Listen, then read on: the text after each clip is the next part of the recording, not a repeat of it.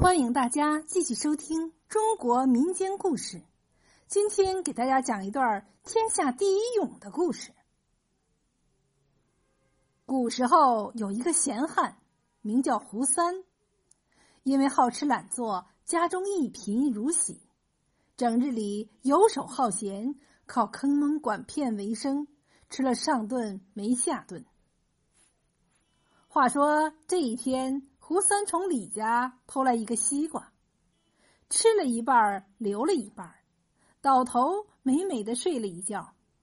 醒来发现没吃的那一半西瓜爬满了苍蝇，嗡嗡嗡的飞来飞去，别提多闹心了。胡三又气又恨，气的是苍蝇嗡嗡叫，扰了他的美梦；恨的是今天的晚饭没了着落。你们这些苍蝇想干什么？胡三大声说：“去，快从我的西瓜滚出去！”胡三扬起手想把苍蝇轰走，可是苍蝇正盯得起劲儿，怎么也不肯飞走。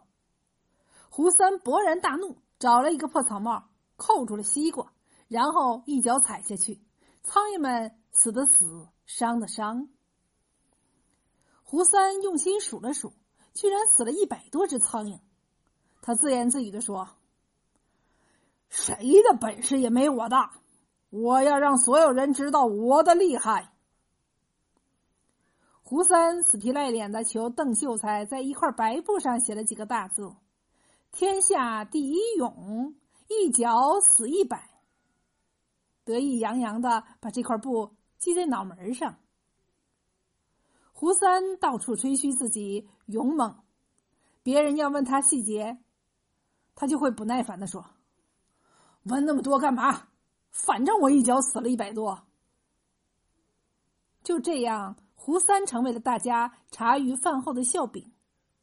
可这事儿传到了外地，别人就不这么想了，真以为他是武功盖世的大侠客、大英雄，连山贼土匪都信以为真。相互通气儿，千万别招惹这个魔头。大家很快厌烦了胡三的招摇撞骗，联手将他赶出了镇子。胡三也不在乎，带着他的武功袋一路东去寻找机遇去了。走了三天，胡三来到一处山岗，看到一家酒馆，大声嚷嚷道：“天下第一勇，一脚死一百的胡三爷来了！”这家酒店是黑店，许多山贼正在这里喝酒。一听到胡三爷的名号，吓得酒也不喝了，肉也不吃了，一窝蜂似的从窗户门口挤出去，四下逃命去了。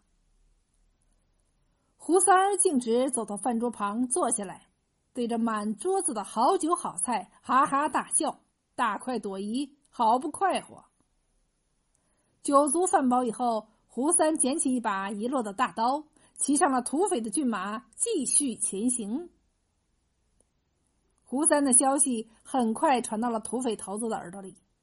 这个土匪头子人狠心毒，被称为黑山虎。听到消息后，黑山虎半信半疑，可又不敢冒险涉险，决定请胡三上山喝酒，顺便探探深浅。胡三接到邀请，大大咧咧来到黑山。黑山虎见胡三神情自若，丝毫不慌，心中不禁先是一惊，气势上矮了一头，态度更加温和了。哎呀，您就是天下第一勇，一脚死一百的胡三爷吧？久仰久仰。黑三虎微微思索了一下，又说。听说您武功盖世，我想请教一二，还请赐教。胡三哈哈大笑，回答说：“哎，俗话说，别看辣椒小，谁吃谁知道。之前我只是使出了脚，如今要是起了刀，你们可别后悔。”说着，胡三双手卷成筒状，放在嘴边，对着土匪们高声喊道：“喂！”